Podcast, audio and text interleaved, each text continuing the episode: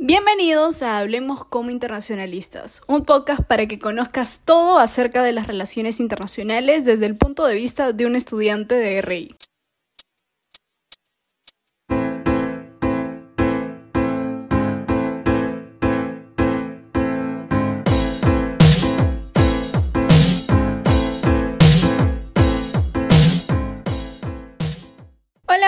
Hola, ¿qué tal? Buen inicio de semana a todos. Estamos próximos a iniciar el ciclo 2024-1 y yo ya estoy empezando a nutrir a la gente con conceptos que deberían saber antes de ingresar o por lo menos ya deberían tener una idea de qué es antes de, ¿no? Hoy nos toca un capítulo 5 ya, 5 episodios del podcast que para mí es bastante porque es bastante chamba para mí. Orden internacional. Hoy vamos a ver qué es el orden internacional de una forma súper simple, algunas críticas que se le da para que puedan entender más o menos a qué nos referimos los internacionales cuando hablamos de orden internacional, que se usa muchísimo para todo tipo de análisis, no solo de nosotros, sino también de politólogos, de especialistas en derecho y demás. Si quieren ver un video más gráfico, por decirlo así, les recomiendo mi TikTok que utilice una yenga, una yenga que tenía ahí para explicar orden, porque es un concepto un poco complejo para entenderlo en una plataforma como TikTok, pero dije, igual lo tengo que hacer. Y quizás haga un post también, pero vamos a empezar por partes porque para entender esto hay que ir por partes. Ojo que mi podcast es progresivo, así que yo realmente recomiendo ver todos mis episodios. Quizás te puedes saltar los episodios que son de vida de estudiante, como los que hablé sobre diplomacia y eso, pero los temas de Westfalia, de Napoleón, no te los haces porque vas a entender mejor porque los voy a mencionar. Siempre voy a mencionarlos. Así que antes de escuchar ese podcast, corre y escucha los demás para que te des una idea de lo que estoy hablando. Son cortos, te van a ayudar un montón, así que dale, dale. Vamos. ¿Qué es orden? Primero, tú te pones a pensar en orden y es como un orden de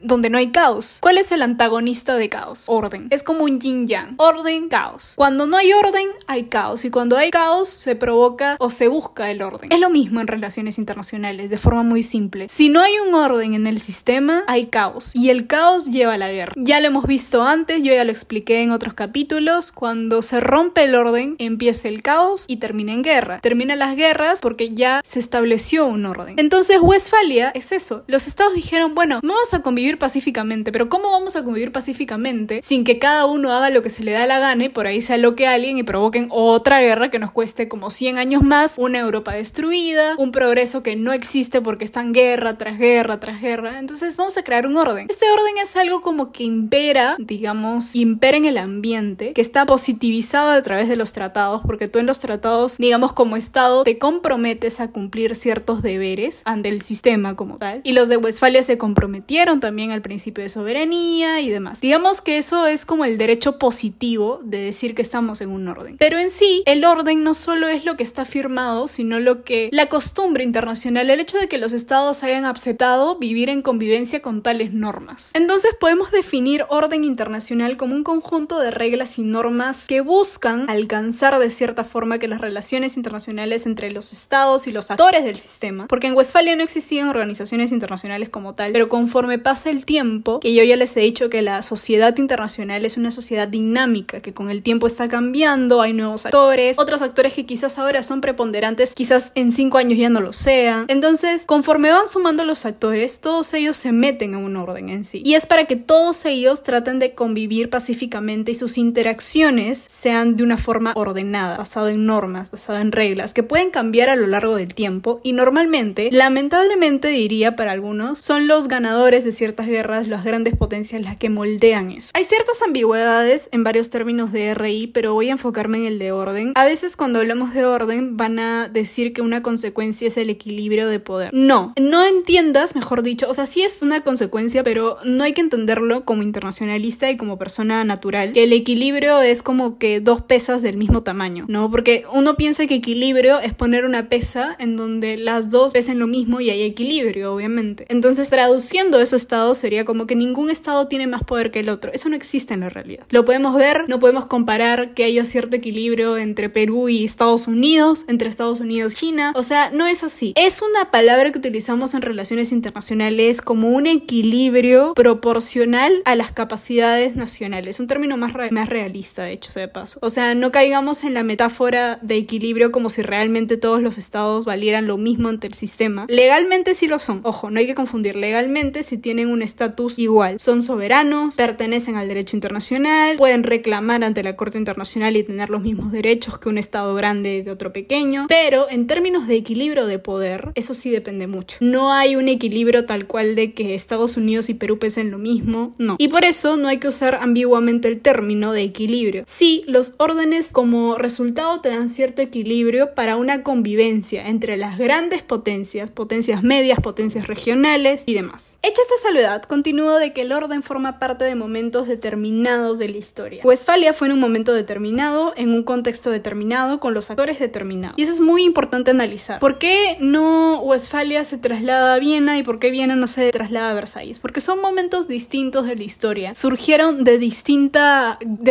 guerras, de distintos conflictos, con distintos actores. Estamos hablando de que hemos llegado de lo más primitivo y de lo más básico, que la unidad más básica que es el Estado para la CRI, a unidades más avanzadas como organizaciones internacionales y demás. Eso no quiere decir que la CRI se les haya quitado la importancia de los estados, porque nosotros siempre vamos a tener al Estado como primer actor y el más importante, por obvias razones, pero sí es importante incluir a los demás actores que forman parte del sistema para poder entender por qué es que se dio un cambio de orden o se está tambaleando el orden. Porque parte de la línea de tiempo que puedes poner de Westfalia a Viena, te vas a dar cuenta que dentro de esos años van a haber muchos tambaleos del orden. La Revolución Francesa, la llegada de Napoleón, las guerras de Inglaterra, las guerras de España, las guerras de Portugal, las guerras de Francia. Entonces hay muchas cosas que están dentro de que son normales cuando se está, digamos, cuestionando de cierta forma la autoridad de algo, la autoridad de alguien. Por eso cuando dicen que el orden ahorita está a punto de romperse, yo lo cuestiono mucho porque es normal que los cuestionamientos estén ahí, porque siempre va a haber actores que no desean jugar las normas de juego y que quieren cambiarlas para poder ganar el juego o controlarlo de mayor forma o salir más beneficiado. Eso es muy normal, pero desde eso a que se rompa un orden y que llegue uno nuevo, que ya no sea el orden liberal y mucho menos controlado por Estados Unidos, hay una línea muy larga. Hay una línea muy larga en donde se tiene que cambiar absolutamente todo y es un reinicio muy difícil de hacer por más poder que tú tengas, por más que China tenga el poder que tiene, por más que Rusia tenga la capacidad militar que tiene, ninguno de ellos va a atreverse de la noche a la mañana a desafiar a Estados Unidos y amenazarlo con un cambio de orden. Es más, últimamente se han estado adaptando a ese orden. Rusia muchas veces ha estado adaptando al orden liberal, a la economía de mercado, a los mercados abiertos, a todos esos valores liberales que Estados Unidos se encargó de literalmente mandar por todos lados, proliferar al mundo, porque como gamer principal tú tienes que mantener contentos a la mayoría, porque si no se te, se te empieza a desestabilizar todo. Por eso, ¿por qué es importante que nosotros veamos las elecciones de Estados Unidos? Porque hay gente que a veces te dice, ¿no? Deberías fijarte solo en tu país, ¿qué haces fijándote en Estados Unidos? Es pura ignorancia. Es pura ignorancia y esto sí lo digo bastante seria porque me molesta a veces escucharlo. Estamos hablando de una, de una potencia que controla no solo el orden, sino que una movida en falso y literalmente puede o estallar una guerra o estallar un cambio de orden que nos va a afectar a todos en tarde o temprano, seamos estados muy grandes o estados muy pequeños. Entonces es obvio que nos importa. Henry Kissinger escribía en su libro Diplomacia, página 11, capítulo 1, no hay que escurrir por todo el libro, literalmente hasta el inicio. Casi como por efecto de alguna ley natural, en cada siglo parece surgir un país con el poderío, la voluntad y el ímpetu intelectual y moral necesarios para modificar todo el sistema internacional de acuerdo con sus propios valores. Entonces, no lo digo yo, lo dice Henry Kissinger y lo va a decir cualquier libro de análisis internacional. Esto no es nuevo. Cuando una potencia gana, cuando una potencia se pone por encima del orden como tal, es esa la que tiene que proliferar sus valores, sus propios valores. Lo hizo Estados Unidos y lo expliqué en su momento. Se hizo en Westfalia, se hizo en Viena, se hizo en Versalles. Ahora, sí que es un poco complicado que esos valores se mantengan porque va a haber quien no esté contento con esos valores y a veces ahí se empieza a tambalear el orden. Pero como ya expliqué, eh, muchos de los estados han estado adaptando esos valores de Estados Unidos como, como nación y una de esas, digamos, insignias de este orden es Naciones Unidas. Naciones Unidas más que su cara, más que el hecho de que criticamos si funciona o no funciona, que hay gente que cree que Naciones Unidas se creó para que tengan militares por si acaso alguno se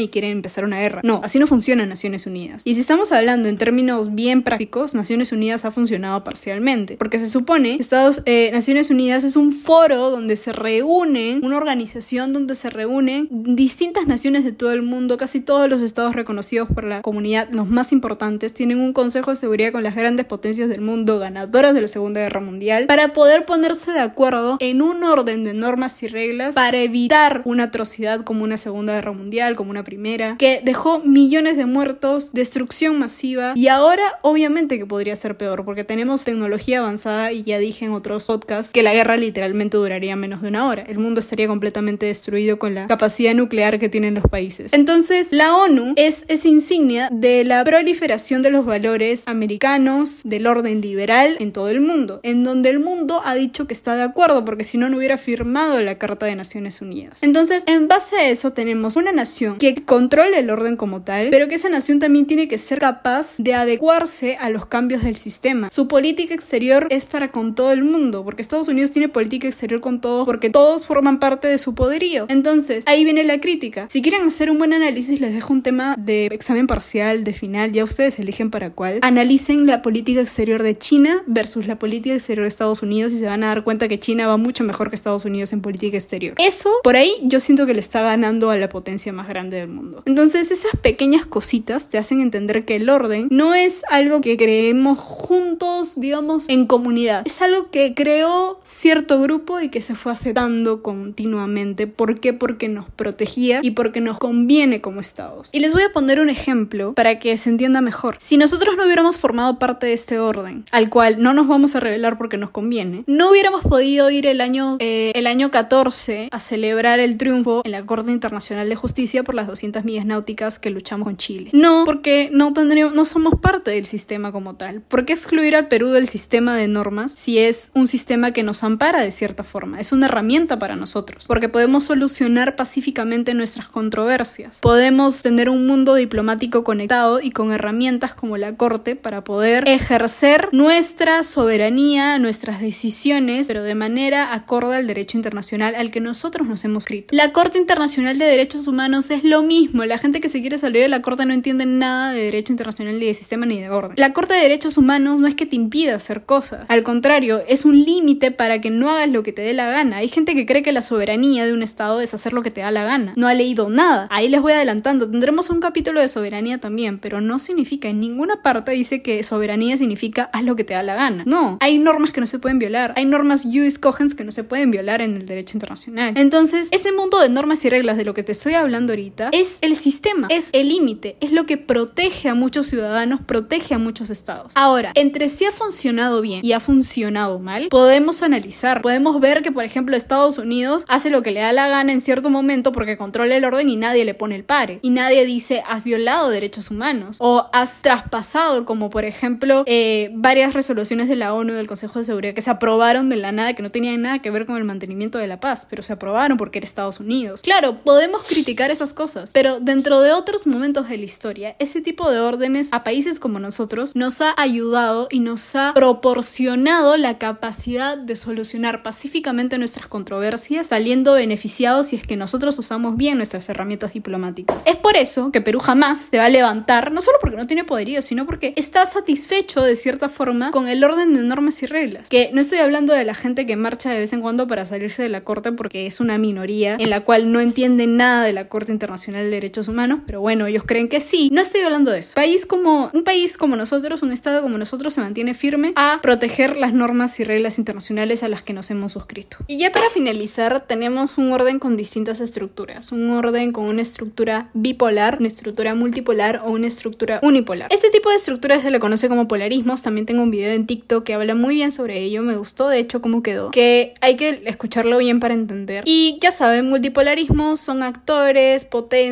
que varias potencias que concentran poder. Bipolarismo son dos y unipolarismo es una. Ahora, yo digo actores, pero van a leer eh, autores realistas sobre todo, que dicen que son estados o potencias mundiales. No necesariamente. No necesariamente son dos potencias mundiales, varias potencias mundiales o una potencia mundial, porque así es como nos los enseñan en los primeros ciclos. No, no necesariamente. Pueden ser bloques, como la OTAN, por ejemplo, la Unión Europea, que representa de cierta forma un, un bloque, ¿no? Pero también pueden ser actores preponderantes que no hay ahorita como tal, también pueden ser organizaciones internacionales y también pueden ser potencias mundiales como tal, ¿no? Pero no necesariamente estamos hablando de potencias mundiales. Esto es importante que lo sepan porque a veces solo cuando hablamos de polarismos cometemos el error de meter solo bipolarismo, dos potencias mundiales, multipolarismo, varias potencias mundiales y uni, una sola potencia hegemónica. No, yo creo que ahí hay un error, hay cierta ambigüedad en el término, no debería verse así. Tú como internacionalista deberías ir más allá, vas a leer muchos autores que te van a decir y contradecir ese término. Entonces Waltz fue uno de los que dio ese término y luego aclaró que no es lo mismo bipolarismo que bipolarización del sistema, haciendo referencia a que una cosa es que sea bipolar el sistema, dos actores con preponderancia, a que sea bipolarizado, es decir, dos posiciones antagónicas como la Guerra Fría, capitalismo versus comunismo. Entonces los órdenes también se pueden estructurar de diversa índole, pero también pueden tener cierto grado de polarización, que mientras más antagónico y cerrado esté, o sea, mientras más pelea haya, literalmente, más polarizado esté el orden. Pero mientras más cooperación, mientras más puntos medios, mientras menos radicalismos haya en donde un Estado pueda tomar una decisión media sin necesidad de irse para un lado o para el otro, hay menos polarización del sistema o del orden como tal. Ya para finalizar, nos quedamos ya con el resumen. Tenemos que orden es una, un conjunto de normas y reglas que determinan de cierta forma las relaciones internacionales entre estados, entre actores, entre organizaciones y demás, en el que de alguna forma todos han estado de acuerdo con ponerlas en práctica para poder convivir pacíficamente como tal. Pueden positivizarse mediante tratados como la Carta de Naciones Unidas, como los tratados de Versalles, los tratados de Viena, Westfalia, etc. Sí, pero también pueden estar hechas por costumbres aceptadas internacionalmente como parte de un orden de normas y reglas. Estos, estos órdenes se dan en momentos determinados de la historia donde ciertas potencias que son mayormente ganadoras de las guerras, que terminan un orden y empiezan otro, son los que propagan sus valores, son los que deciden el orden, que de cierta forma los puede beneficiar, pero para que sea estable necesitan tener a todos de su lado, necesitan que todos estén tranquilos, por ende una buena política exterior es más que necesaria para la potencia que lidera el orden. ¿Por qué? Porque si no va a pasar lo que ha pasado anteriormente. Va a haber actores que no estén de acuerdo con las normas de juego y cuando tengan el suficiente poder y como dice Kissinger la ímpetu moral para salir y cambiar el sistema, lo podrían hacer, pero esto generaría guerras, conflicto y no es recomendable como tal. Y también se estructura con distintas formas de polarismos, multipolar, bipolar, unipolar, pero estos también pueden ser no solo de grandes potencias, sino de bloques, de actores, de organizaciones, etc. Y también se pueden dar de forma polarizada, mientras más hostil sea el sistema, más polarizado está. Menos hostil, menos polarizado y es lo que se recomienda porque se puede hacer mayor tipo de cooperación.